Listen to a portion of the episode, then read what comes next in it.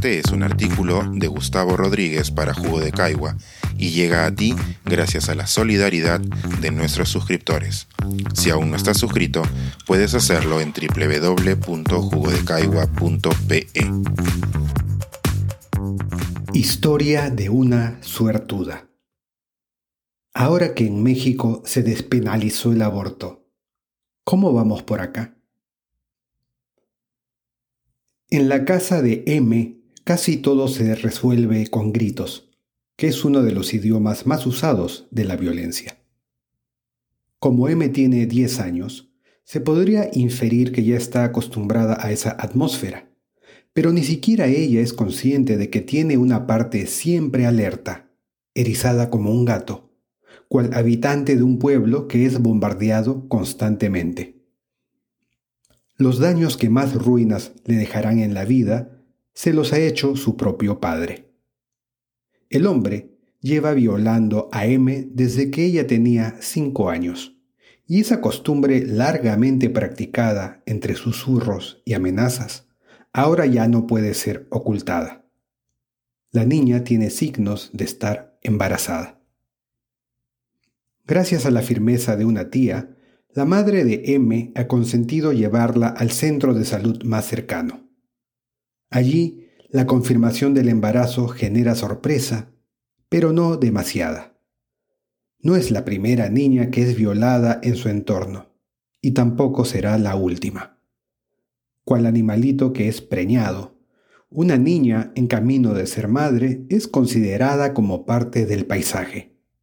Solo así se entiende que al médico a cargo no se le ocurra aplicar la ley que protege a las niñas y adolescentes en ese trance, según la cual un aborto es determinante para preservar la salud y la vida de la gestante. El médico sabe que hay estudios de sobra que reconocen los peligros físicos del embarazo hasta cinco años después de la primera menstruación. Y ya no hablemos de los daños psicológicos. Ante la decisión del médico, M ni siquiera se resigna, porque para resignarse habría que tener conciencia de que hay otro camino. Ella siempre ha sido el juguete de alguien más. ¿Por qué no serlo también del sistema social que ampara la impunidad de su padre? Por fortuna para M, la noticia escapa de su pueblo y se ramifica por las redes sociales. Ahora los ecos de su drama han llegado hasta la capital, donde muchas personas se indignan en los círculos adecuados.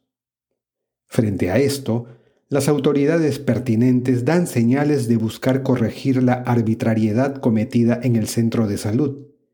Pero he aquí que también se alzan voces en contra.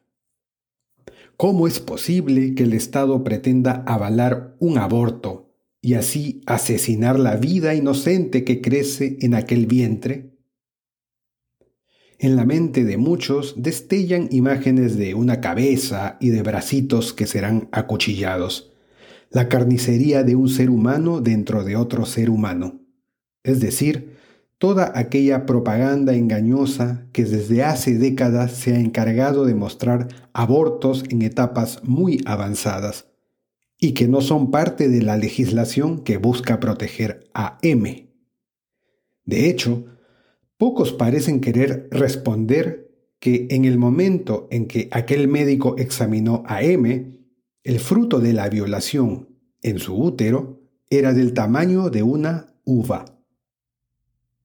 En las iras de muchos detractores pareciera darse una feroz defensa por la futura vida de un acumulado de células que por la vida de una niña ya formada, violada y torturada por su sociedad, a la que una maternidad a los 11 años no hará otra cosa que terminar por dinamitarle las esperanzas de educarse y huir de la miseria.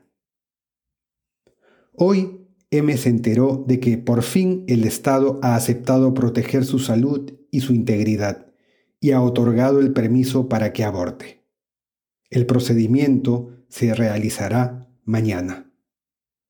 Luego, M volverá a su entorno pobre, acechada por las injusticias que recaen más sobre las mujeres que sobre los varones. Pero al menos no correrá el peligro de morir por la obligación de tener que parir a su propio tío, ni sufrirá, por ahora, la ignominia de descuidar su formación por dar de lactar y estar pendiente de un crío que le metieron entre embates y ruegos de no más, por favor.